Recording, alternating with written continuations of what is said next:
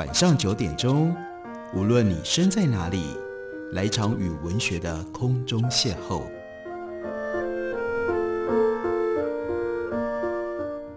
杨照谈书，邀您一同遨游文学世界，认识古今中外的经典之作。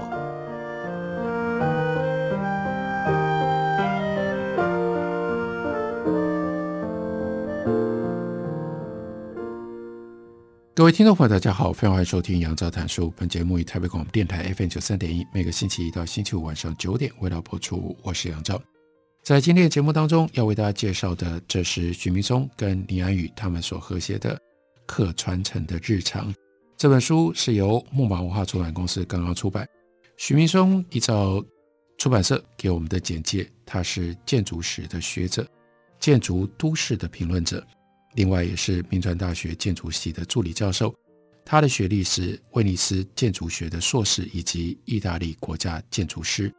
另外，倪安宇则是淡江大学大众传播学系毕业，威尼斯大学意大利文学研究所肄业，旅居意大利威尼斯将近十年，曾经担任威尼斯大学中文系口笔译组、辅仁大学意大利文系专任的讲师，现在他是专职的翻译。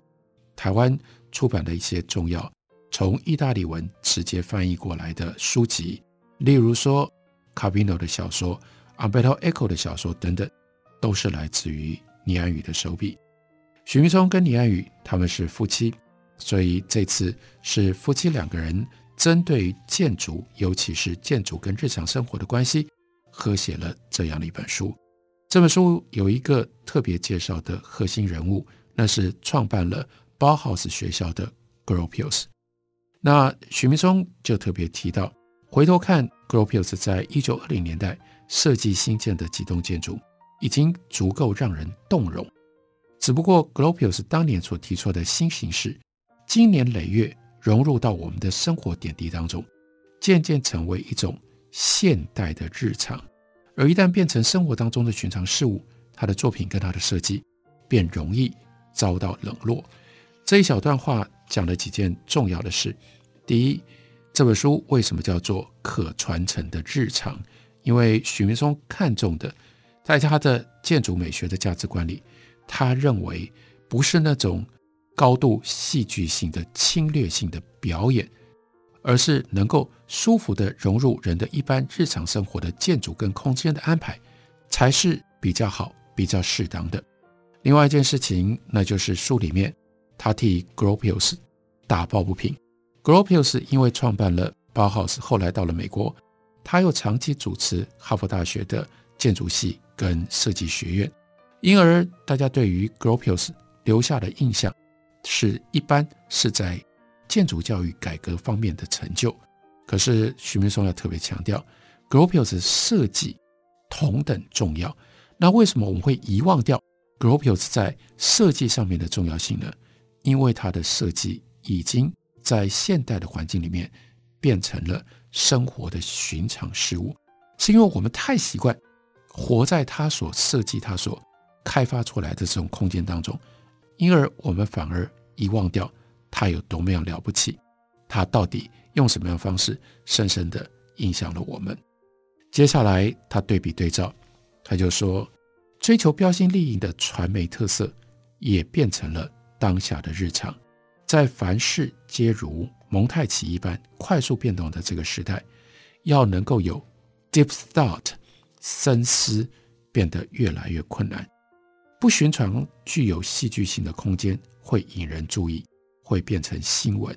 于是大家就日复一日失去了细腻察辨日常美感的能力。接下来，他讲了作为对比两位当红的建筑师。一位是美国的 Frank Gehry，他的作品像是毕尔包古根汉美术馆，或者是洛杉矶的迪士尼馆音乐厅，作品都是那么样的炫，看起来立刻就让人有惊世骇俗的感觉，宛如好莱坞的娱乐电影，会在冷淡无趣的现代都会，快速的就抓住了人们的眼光，在这个意义上。美国的 Frank Gehry 跟欧洲的 Rem Koolhaas 是非常类似的，只不过 Frank Gehry 在理论的铺陈上面是不如 Koolhaas。书留意也就很有趣，因为在讲这一段的时候，就配上了 Rem Koolhaas 替台湾所设计的台北表演艺术中心，在士林夜市的旁边，有人戏称叫做“皮蛋豆腐”，就是那个正在兴建当中，即将要完成、要落成的这个新的建筑。那许明松的说法是，让我们打个比方，弗洛伊德的精神分析理论揭示了一个人类未曾见过的自身的世界，探勘人类无意识的丰富的底层。而达利这位西班牙的画家，二零二二年在台湾会有达利的重要的大展。他呢，透过了超现实主义绘画。把弗洛伊德的文字理论转换成为插图，进一步演绎现实世界跟无意识世界可能交织的种种的不安。Rem Koolhaas 的角色是什么呢？他在资本主义传媒奇巧夸耀的推波助澜底下，加上了绝佳的实践力，把这个插图变成了立体化，变成了可以由人活动在其间的空间，把超现实的片段带进到我们的生活里。所以，Rem Koolhaas 的建筑，依照许明松的看法，它很像是一个扩大的、改造的、立体化了的达利的作品。人们可以走进到达利的作品里面，那样的一种感受是 Rem Koolhaas 他的建筑物所创造出来的。所以他举了一个重要的具体的例子，那就是北京十号地铁金台西照站。那就是 Rem Koolhaas 所设计的。你走出来的时候，你就会不太确定这是中国人居住的城市，比较像是在达利笔下画出来，没有这里那里，也就是没有确定的时空地点的一个超现实的环境。那相较于 Koolhaas 这种彰显个人的建筑语言，Gropius 的建筑语言只是忠实的反映新技术的新形式。大致就符合兼顾经济、美观这种现代性的原则，这就是叫做可以传承的日常。可以传承的日常跟另外那种大众猎奇的日常，结果就造就了今日建筑的多元面向。后者也就是大众猎奇的这种风格，在媒体追逐报道底下，就变成了新建筑的象征，甚至从民间攻入了。公部门，Rem Koolhaas 的台北艺术文化中心就是一个民政，那是一个公共建筑。不过，许明松要特别强调，并不是所有的建筑都变成这种炫耀式的，还是要留一些基本的可能性，让可传承的日常还是继续维持作为我们生活空间的现实。接下来书里面有一段就是检讨。台湾建筑的风格，在检讨台湾建筑风格、台湾建筑文化的时候，许明松跟李安宇特别提到了有一种衰颓的过程。衰颓的过程表示，在这个之前，台湾早年并不缺乏漂亮的集合住宅。举了几个重要的例子：一九五八年，王大閎在南投中心新村设计的员工宿舍；一九六五年。但现在已经被拆除了。王大閎设计的台北和平医院附近台银宿舍，这是公寓型宿舍。东华北路长青路口有梁氏大楼，那更是少见的高层集合住宅的佳作。进去的时候是挑高骑楼，转进到两侧有植栽的狭长高耸的天井，然后才到达真正的大楼的入口。这个过渡的空间。可以隔开都市的喧嚣，也可以让人转换回家的心情。进入一楼的门厅，正前方就是电梯。到达楼层之后，踏出电梯，你先从窗户看出去，这个景物分成左右两栋建筑的侧墙包围起来，仿佛有一个山壁屏障，提供独树一格的隐秘感跟安全感。然后，除了王大閎之外，吴峥荣设计的。丽林村国宅，这是一九七二年的作品。一九七五年，皇冠大厦，还有呢，一九七九年，台中模范大厦，这都是对于许明松来说非常重要的那个时期的代表性作品。位于苗栗大湖的地灵村，这是低密度国宅，建材朴实，细部设计却毫不马虎。小巷弄穿插在屋与屋之间，颇有曲径通幽之美，是兼具现代语汇跟地方村落空间意涵的作品。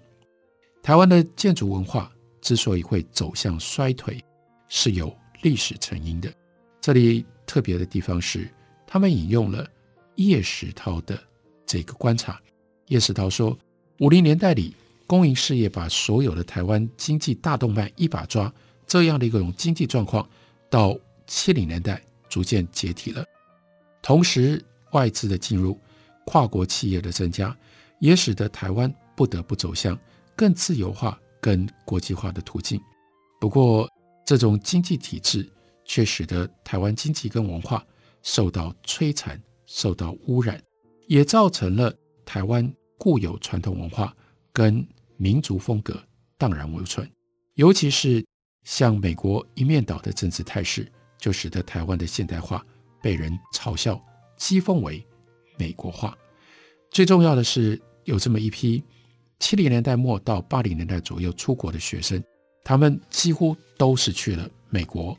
但是到了美国，他们却没有像王大閎、张肇康还能够经历这样的一个伟大的年代。他们去的时候，美国在流行什么？后现代建筑。这是建筑的衰退年代，那个时候在美国，建筑变成媒体控制的商品，文化在走下坡。受美国影响的悲剧性是其中的一个历史的原因。一九五零年韩战爆发，一九五一年美元开始，注定了台湾跟美国的依存关系。由美国主导的经济力量快速移动到七零年代全面爆发，淹没取代了五零到七零年代那曾经有过。但是非常微弱的人文期许，因为这样，所以五零年代到七零年代，曾经一度看起来形随机能这样的一种特殊的、好的、可传承日常的空间的设计就消失就不见了。这是让许明松跟倪安宇他们在书里面特别感觉到惋惜跟感慨的一个历史的发展。我们休息一会儿，等会儿来继续聊。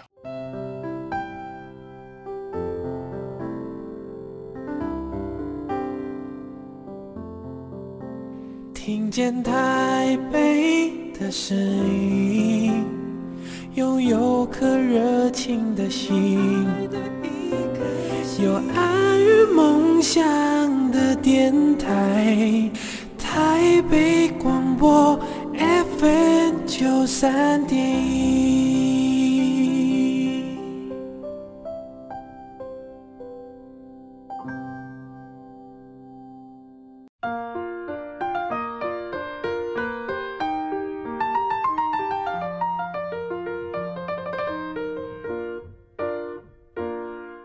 感谢您继续收听《杨照谈书》。本节目以台北广播电台 FM 九三点一，每个星期一到星期五晚上九点，为大家播出到九点半。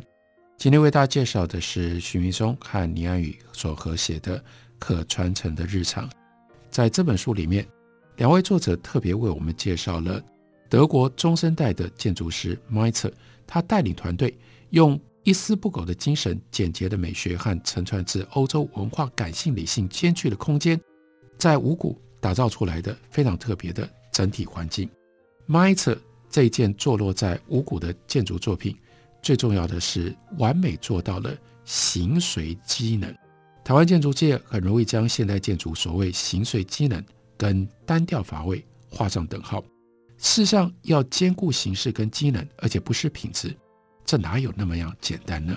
看一下选址在五股，而且呢以小宅为名的这个案子，他的目标族群是经济条件还在爬升时期的小家庭。如果让小家庭住名副其实的小宅，不就落入了传统公部门处理社会住宅的思维窠臼？那就不叫做革命了。可是 Meizer 说，我尝试让大的感觉贯穿整体的空间。我设计了一个结合客厅功能的开放型餐厅，并且搭配一面很大的落地窗，导入自然光线，让人家觉得那个空间是很宽敞的。而除了内部的大之外，公寓外形的设计也特别采取对比的方式来呈现，传统灰色砖墙搭配黄色的窗台线条，让空间多一点生命力。Meiser 说：“对我而言，这个案子最大的挑战是要理解台湾人的生活。我花了一点时间才思考出这个设计，希望做出有个性的建筑物，因为我发现这句话真的很关键。”在台湾，大多数的建筑都缺乏个性。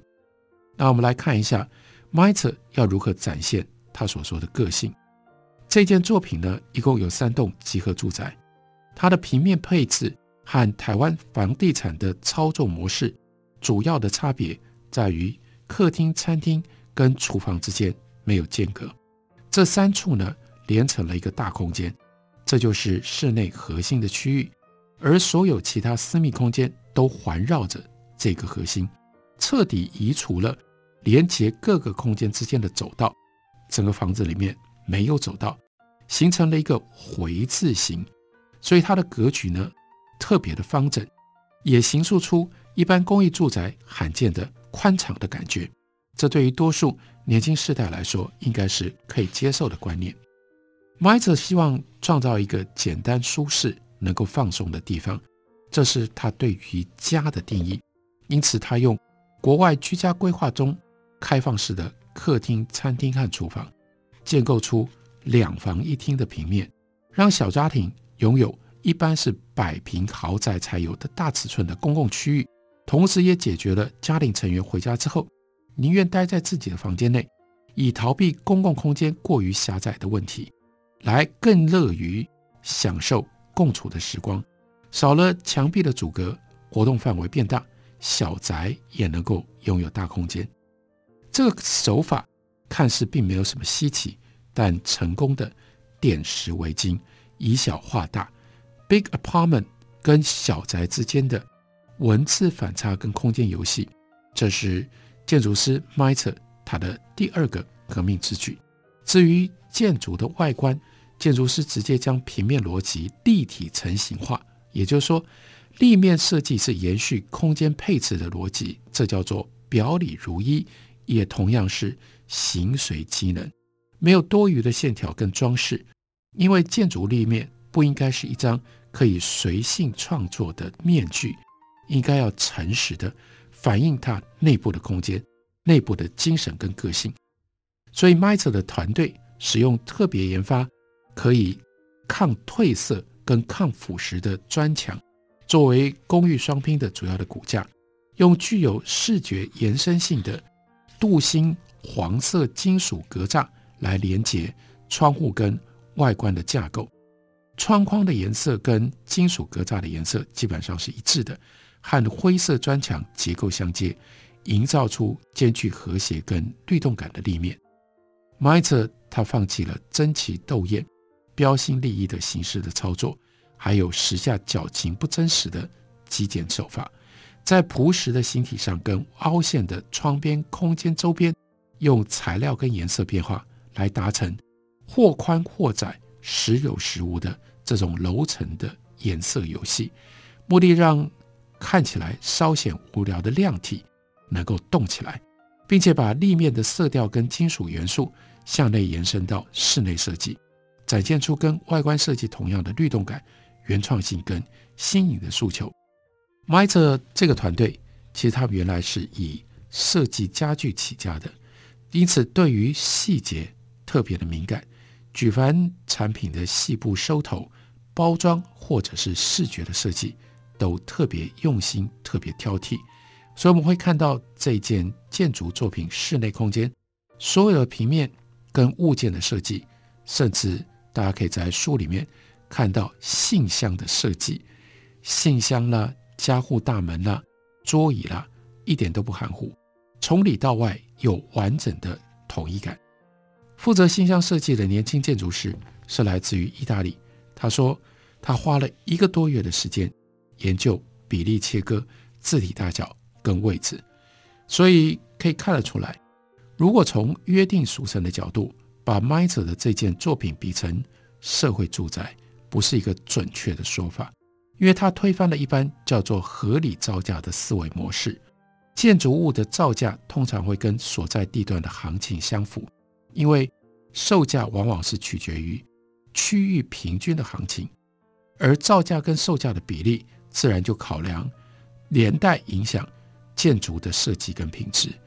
所以，建筑如果盖在地价非常贵的蛋黄区，售价高。因此，也就会造价高，也就会有比较好的建筑的品质。如果是在地价比较低一点的外围的区域的建筑物，造价就比较低，品质平庸，就被认为是理所当然的。而这是 Meizer 团队在台湾的第一个建筑作品，从设计到营建的细部要求，都跟一般重机能，然后呢不重视美学的社会住宅很不一样。就空间品质来看，周遭其他集合住宅难望其项背。尤其特别的是，国内除了少数的豪宅，例如说叫台中宝阁这个建案，标榜是由意大利建筑师 Citterio 负责全案设计，内外一手包办之外，大多数跟国外建筑师合作的建案都只委托立面的设计，室内空间跟装潢家具另外找。国内团队承包，尽管 MITER 这个作品以不在金字塔尖端的小家庭为目标族群，但是有不一样的做法，是由内而外百分之百都由 MITER 亲自操刀。我们可以说，这是第三项革命性的安排。换一个角度来看，Meizer 这件作品又确实符合社会住宅的定义。如果我们的重点是放在社会性上，也就是。用建筑达到改善都市品质的效果，不因为空间小、窄小就自我设限，力图突破房地产因循多年的空间的模式，服务经济条件相对弱势的年轻族群，让他们可以追求高品质的居住文化。虽然这个案子并不标榜自己社会性的一面，只是认真的寻找始终被罔顾的消费者的需求，并且认真的去完成它，在这中间还可以获利。这是它的社会性，也就是真正的社会价值、永续跟共利，在这里呢就可以结合在一起。这是从另外一种方向，另外一个例子，凸显了许明松跟李安宇他们书名上所显现的什么是可传承的日常。可传承的日常应该要有这样的一种永续性。书里面另外提到了日本建筑师。妹岛和世，还有西泽立卫的作品，最重要的是看重他们的作品简约当中带有哲学况味。妹岛和世在谈到自己的作品的时候，就提到建筑师的创作必须要回应当今世界面对的问题。所以你看到了什么问题，你想办法去提出解决的方案。而妹岛和世他看到的问题是什么？他观察自己所居住的东京。觉得城市的景观太杂乱，